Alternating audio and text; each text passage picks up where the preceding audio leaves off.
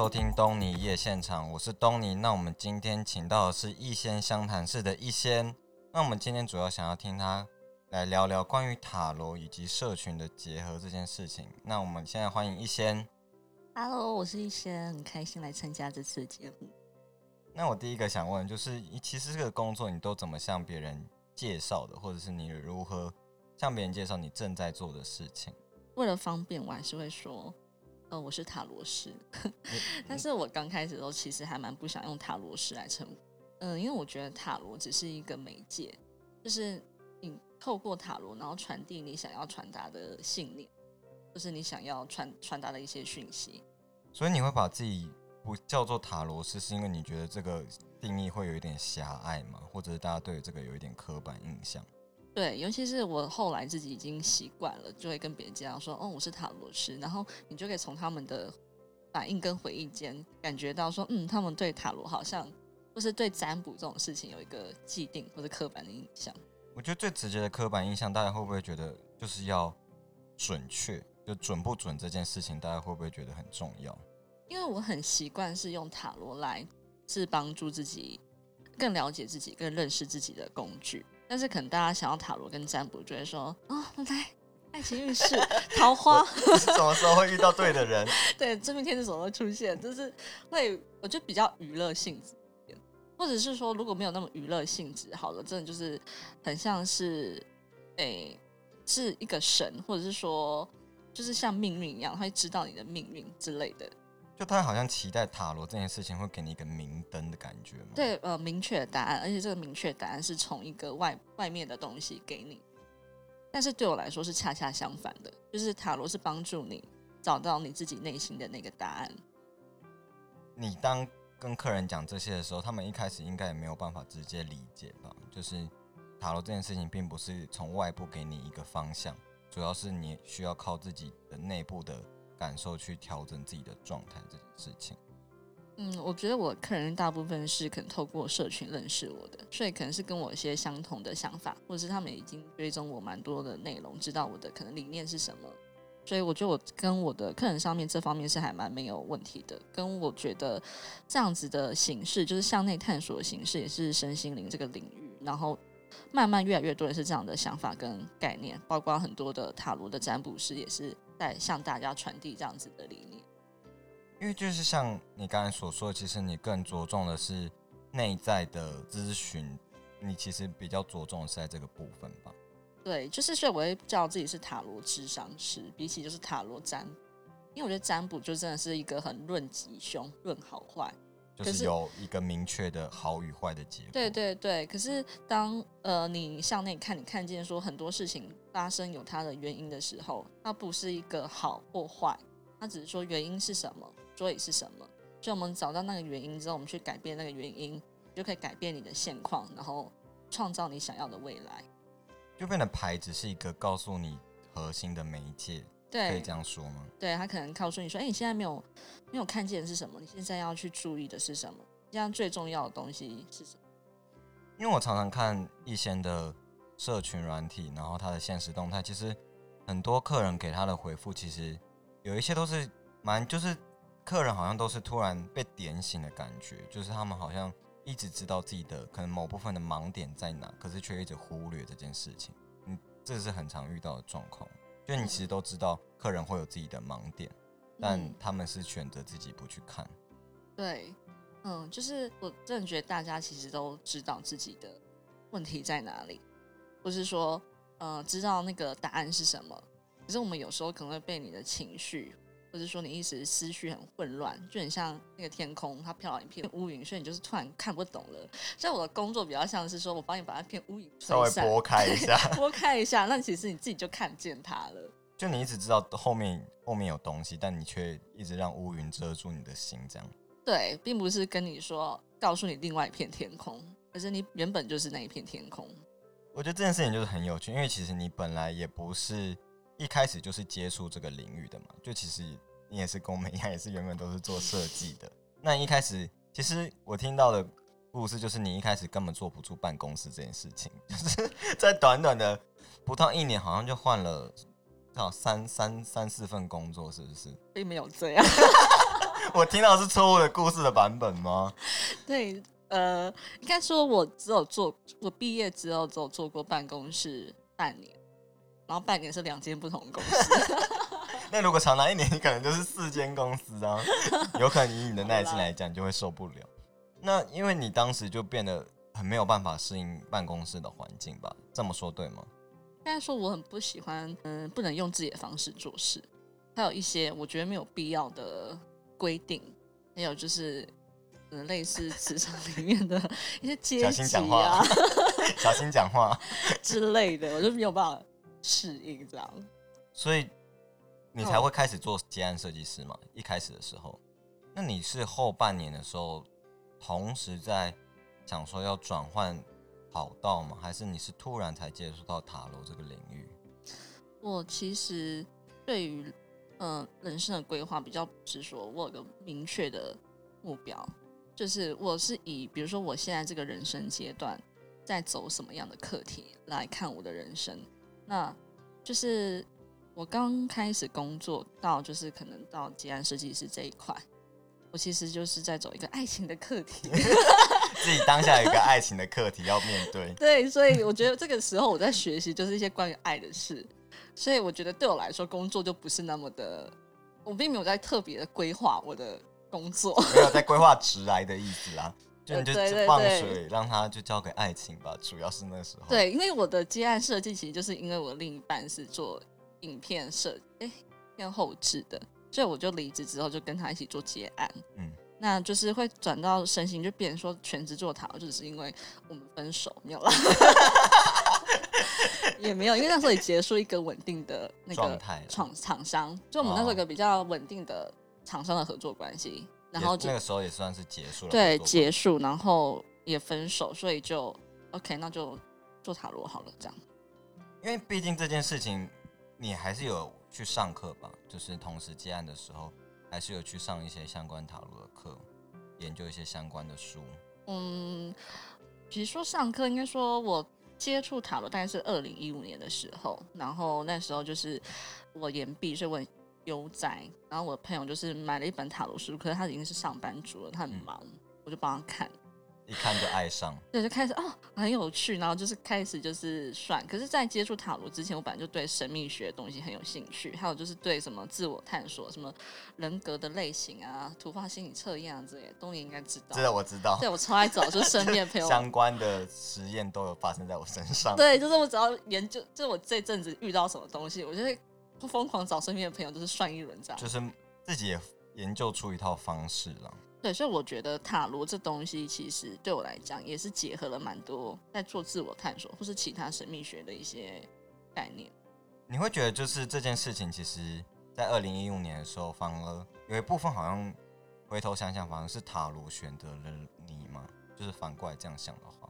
这说法还蛮有趣的。可是老实说，我真的在那之前完全没有对塔罗有兴趣，因为我那时候对星盘比较。兴趣，因为我还是会觉得说，你很想找到一个本质绝对的答案，然后星盘好像可以告诉你这件事情，然后塔罗是一个很反映当下跟即时的嘛，就大家也会说啊，塔罗只能算是三到六个月，还是不能太久，因为它是看你当下的能量状态去变化的。嗯所以我一开始对塔罗其实没有兴趣，可是真的是因为接触塔罗之后，才改变了我这个。想法对，因为根本就没有什么决定、追绝对的本质性的答案，就是那个东西其实不存在。就是你说，即使是星盘，也不是一个绝对答案吗？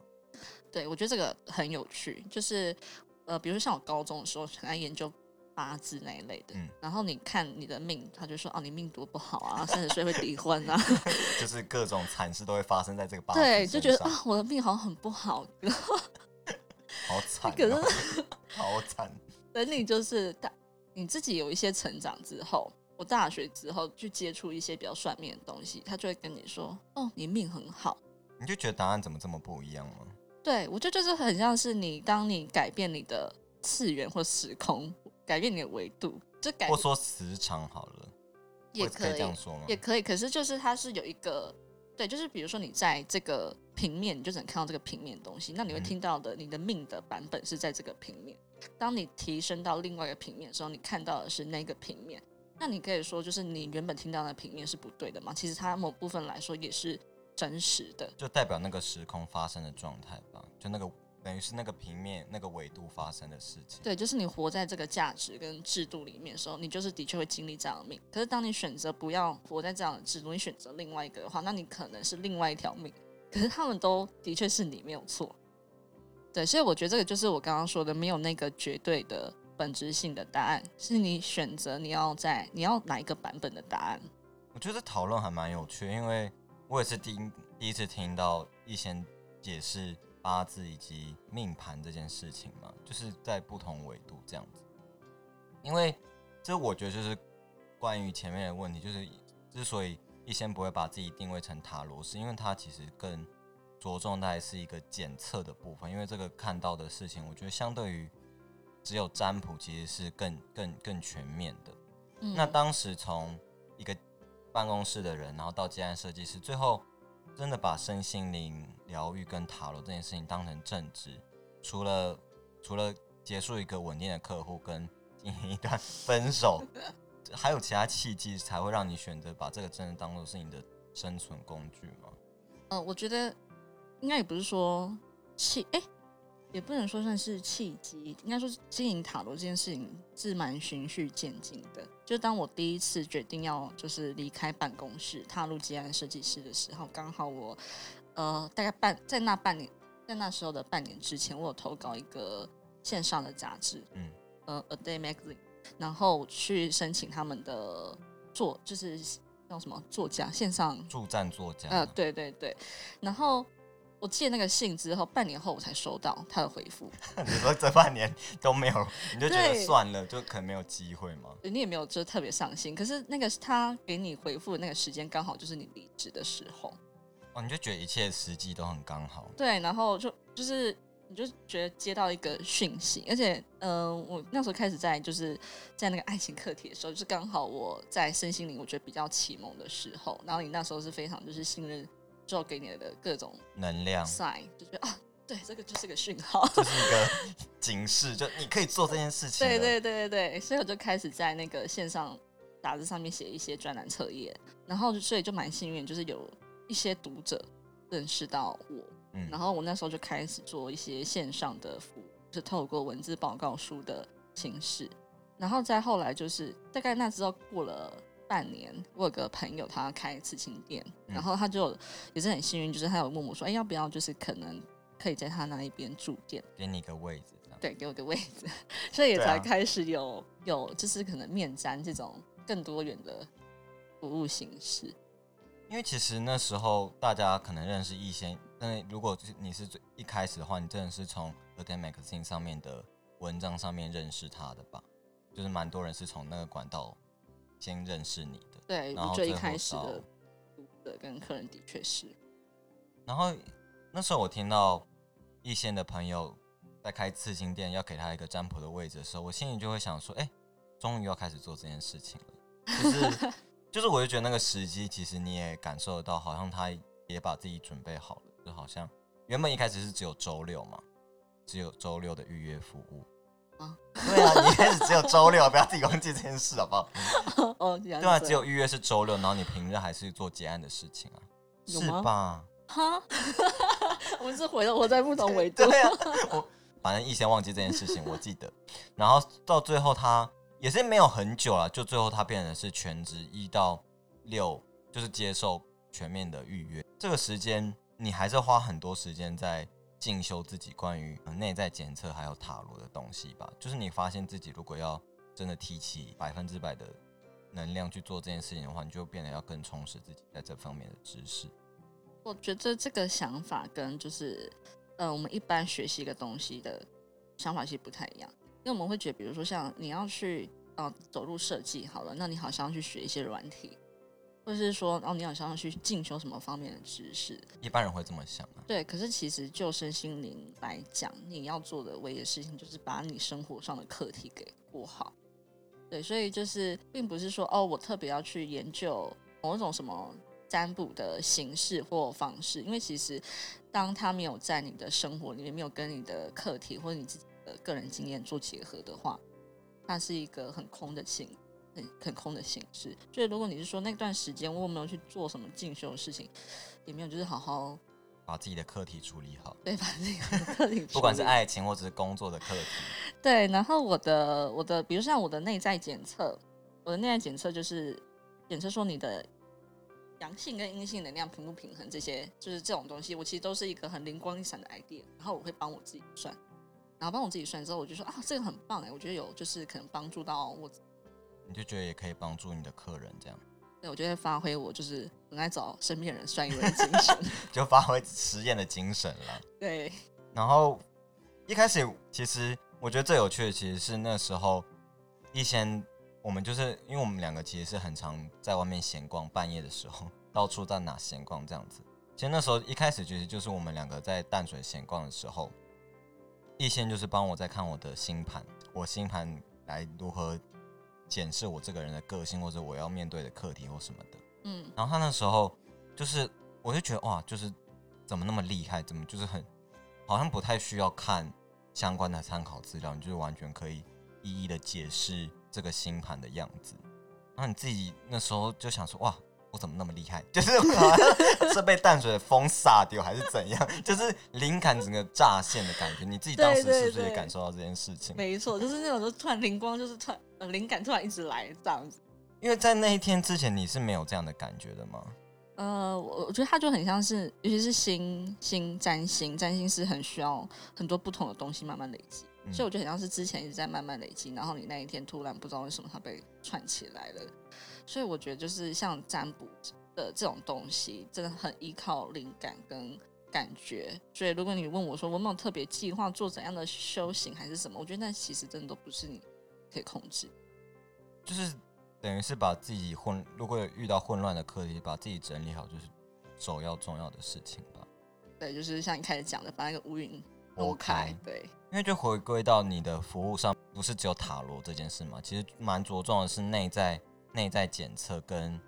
脉轮的七脉轮这件事情。他们其实还是是透过塔罗牌这个媒介，然后只是说。内在会被称之为内在检测，跟他一般塔罗占卜的差别，真的就是我帮你看说你目前的一个状态是怎么样，就是关于内在阳性跟阴性能量检测，就是也是透过牌面的解释，可是讲的是更深层的东西吗？还是就跟一般塔罗有什么不太一样的地方？嗯，好，我这边解释一下，就是。我个我主要的服务项目其实是内在阳性和阴性能量的平衡检测，然后它跟七脉轮检测一样，它就是用不同的系统来检测你的能量状态。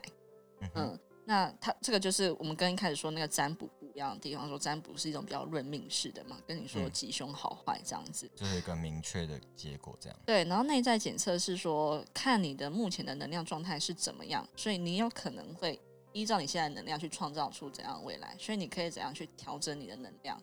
来帮助你创造一个你比较想要的未来。所以你想选择怎么样的版本？那内在阳性跟阴性能量平衡跟七脉轮的差别，就是内在阳性和阴性能量这个概念是，嗯，我们人的体内其实都阴跟阳这两种能量。那其实它就是我们世界二元建构的法则，就像黑黑夜跟白天。男性跟女性，就是每个人同时都存在这两个。对对对，然后你去把它，它就会生生不息的有一些创造，一直流动在你的体对对对，那你当你就是过度使用某一个能量面向的时候，那你就会不平衡嘛，所以你不平衡，自然而然会产生能量堵塞或是各种问题。所以内在阳性跟阴性能量检测，就是我帮你看说你的你是哪一个能量可能发挥的比较好，或是比较有问题，那你去调整跟改善之后，你可能就会有个。好的状态跟那七脉轮检测的话，就是如果呃如果有了解这方面的人，就知道七脉轮是我们人体的七个能量中心。嗯哼，那这七个能量中心有各自对应不同的呃就是位置，所以如果你对这块领域比较有兴趣的话，那我们就可以就你的脉轮来讨论一些东西，也蛮有趣的。因为你这样服务下来，其实也有遇到很多不同。面向的客人，不同卡点的客人，就是他们都会有各自不同的状况。那其在客人反应回馈上面有什么特别的经验，或者是你其实遇到一些比较难搞的客人？因为大部分会来找你检测，其实他就是可能自身会有一些难解的关卡。我觉得客人反馈的特别经验，这个我觉得印象最深刻的是，大概是去年六月开始，有正式有这个内在检测的服务。嗯，那也是因为这个服务，我觉得我找到我想要做的东西，然后我想做的东西有个表现形式这样子，所以从那个时候开始，我觉得好像真的去开启了一个你正式帮别人做这种身心对这种身形工作的呃质押的开始。然后那个时候有一个。因为我的内在检测方式，我不会需要你去问一些什么特别问题，然后你可能只要大概跟我讲一下你的目前的生活状况就好了，就是大概简述一下。对，可是那个时候，因为透过这个检测，你会挖掘出很多可能连当事者都不知道，说原来我还，好像我还对这件事情这么记挂，或是什么之类的。然后那时候对我，呃，我印象很深刻，有个客人，就是他那时候是在问他现在跟，就是他目他那时候困扰问题，好像是跟他。目前另一半的一些关系、感情状状况，然后我就从他的牌面上跟跟人家做一些讨论之后，发现原来他曾经有一个任男友，我忘记是初恋男友还是怎么样。他那时候要跟对方就是谈分手，嗯然后但是对方就是有点类似说，就以自杀要挟他这样子。哦，比如说我真遇到 很多客人跟我说，他们感情的各种状况，对，有另外一半就是以以自杀要要挟他这样子，然后结果他就觉得。觉得说应该就只是在开玩笑还是什么，反正他就是坚定说我要分手。结果他的他那时候那任男友就在他生日那一天就真的自杀，而且是结束了自己的，就结束自己的生命这样。然后这件事情真的就是对他的影响很大，而且你看，就是你从那个牌上面跟他讨论上面，就是看到说这件事情即使已经过了那么那么的久，但是他是怎么样影响他之后的整个。思考方式对，然后对于感情的处理方法跟态度这样，所以我觉得那个是我第一次透过就是这种检测的方式，然后你真的觉得说你触碰到一个人很内心很深处的地方，而且那个地方真的有机会被看见，然后被释放跟疗愈，就算是一个我开始做塔罗占卜的转捩点。因为其实像是你刚才提到这件事情，其实。变的是你在表达上面，其实要蛮谨慎的去跟客人讲说你曾经遇到这个状况，因为有些客人并不会直接跟你讲说他所发生比较私密的状况吧，就就是当你叙述他曾经遇到的这件事情造成影响的后果，就他可能客人也会觉得说，原来这件事情已经对我们没有什么影响，就可能他会觉得这已经过这么久了，嗯，可是当你在叙述这件事情的时候，如果变得过于强烈的在讲这件事情，会不会造成客人心里会有一点？哦，我觉得他其实会跟你讲这件事情，是当然是他觉得信任跟放松情况下，他才会去袒露这一件事情。而且我觉得这个并不是可能客人有计划好的，就是哎，我就是要来讲这件事情，因为他可能根本就不知道是这个东西在影响他。所以我觉得智商他，你在做这个占卜过程中，如果你有给予对方一个信任，然后你觉得他觉得就是。不管什么东西，他都是有办法被接纳。这样子的氛围跟状态的时候，他不管要去讲什么事情，或是释放什么情绪，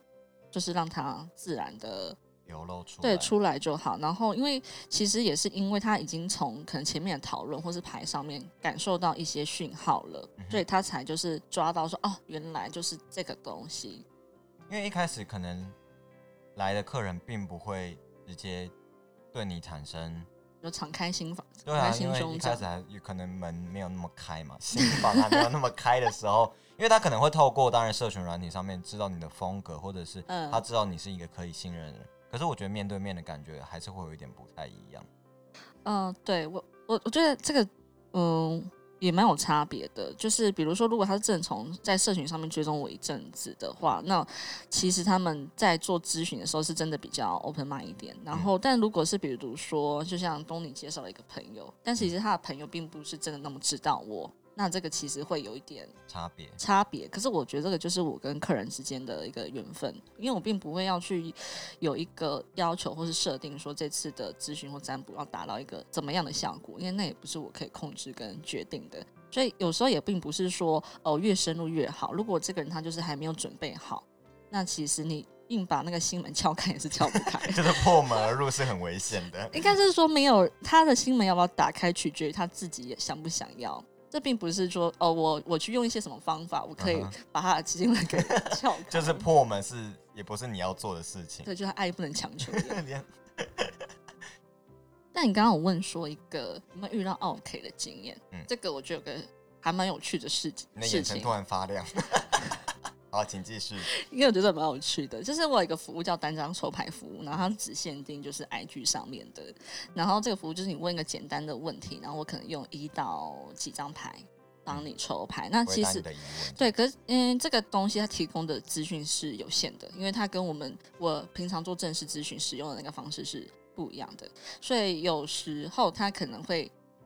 很切中你的点，但有时候它可能就是哎偏了这样子。那偏了其实也没关系，就是我如果他对方有提出一些疑问，然后我有办法让他再从牌面上看到什么东西，我就会跟他说，或者是他可以考虑就是在约正式咨询，因为有些东西真的就需要比较详细的分析嘛就。他只是一个简单的呈现，这样。对单张牌的。对，那有些人他只是因为真的想要一点确定，或者想要一点厘清，或是一点安心，那这个就是蛮适合他的。然后那时候我就遇到一个客人，他好像那时候是问我工作方面的问题。我记得我那时候大概回答他是说，你的问题其实是情绪方面的问题，你要有先办法心静下来，那你这些情绪问题没有进行工作，自然就顺了。嗯，然后他就回复我说，就是他的语气里面你感觉出来已经掺杂了就是情绪，所以他就觉得说你说的这些我也知道，我觉得你根本就没有回答到就是我的问题这样子。然后如果就是你单单抽牌没有办法回答那么详细的话，那你应该要一开始就说。然后他后最后就给你这样的回复。呃，对，类类似这样回，嗯我详细我有点忘记，但是就是你。感觉出来他的那个文字里面有掺杂情绪，然后我就跟他说，呃，因为这个东西真的排抽出来我才知道，然后如果因为他现在已经有情绪了，嗯所以我觉得我我也没办法再提供他更多的东西，嗯对，然后我就祝福他可以找到一个比较好的服务，就嗯可以帮助到他的，就祝福。他这样。对对对，然后后来有一后来过了好几个月吧，有一次我就是跟一个朋友见面，嗯然后他就是有一个共同的朋友来，然后那个共同朋友其实我之前也知道，嗯就我也知道这个人，只是没有说很熟。然后我们就在那天聊聊聊聊聊，突然他就发现说啊，你就是那个一线相谈室一线，就是你们从线上变成线下的朋友，就见到他本人这样。然后我就啊，你有那个那个那个契机是他跟我分享他养的刺猬的照片，然后我就跟他说：“天啊，我好喜欢刺猬哦。”然后他嗯就给我看他 IG 上面的刺猬照片，然后我就想说：“哎、等一下，这个头贴我印象哎。”然后我就把那个头贴袭来。对把头贴翻出来，然后就是那个就是跟我抗议的那个就是客人客人对，然后我就觉得太妙了，怎么怎么会就是用这种方式？我部分也是缘分让你们见面吧。对，还有就是这那个，有时候大家的头贴放的真的不是跟本人认得出来的。不要这样攻击人家头贴，好吧？反正当下他他还有在多说什么吗？应该是没有在啊，没有，他那时候状态已经好很多了。哦，就有调整。对，然后他其实也是一个自己有在，就是可能学学学一些牌卡类的东西，然后他就说他后来又买了什么天使占卜卡，然后都让他的心比较安安宁。我觉得他会有另外一个工具对对对，然后他后来工作就也比较顺了。就等于他自己也找到自己的管道，去让自己的情绪更稳定这件事情吧，也不单只是他工作上面的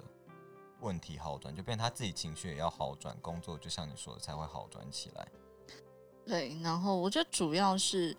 呃，我就在做这些身心灵的服务的时候，因为可能大家也会看我放上面放一些回馈，嗯。那像你说，就你就觉得啊，好很多人就是被点醒还是怎么的，那有时候可能我们彼此不是那个缘分，嗯哼。或者有时候那个时机其实还没有到，然后我觉得哦这并不是双方任何一方的问题，嗯就没有什么问题，它就只是，就是有没有缘分，不是说适不适合，或者是说你的缘分到哪里，嗯嗯，我还蛮相信这个。因为一贤很常跟我讲，其实他讲这件事情的时候是讲在爱情里面啦，他就觉得其实人与人之间当然有适不适合，但你们最后有没有继续维持这个关系，其实就是有没有缘分。其实这件事情，我就一直某部分现在还放在心上。其实你跟客嗯人之间的关系也是这样吧，哦，对，我觉得任何人之间事情的关系其实都是这样。因为我觉得这是反映到其实不管在客人在哪一个时机点上面，在社群认识你，或者嗯在现实生活中朋友的朋友会来你这边服务，嗯其实某部分有一点也是建立在这样的关系上面吧。对，因为有时候你就是想找这个人，可是你们的时间就是真的是从来没有对上。就是他们一直要预约你的时间，可是他就预约不到这样。对，像有个客人就这样，我拖了好像三四个月。就他一直要预约你的时间，可是就一直错过嘛。呃，就我们会约好，然后他就会突然说：“哎，逸轩，我怎么样怎样怎样？那我这次先取消。”然后再下次就变成换我说：“哎，我突然怎样怎样怎样？那我们这次先取消。”然后钱都已经付，然后到现在我们都还没有都是 还没有约成，可是就一直就是没有时间就没有刚好这样。我觉得那有时候真的是等待，就是等待我们都比较。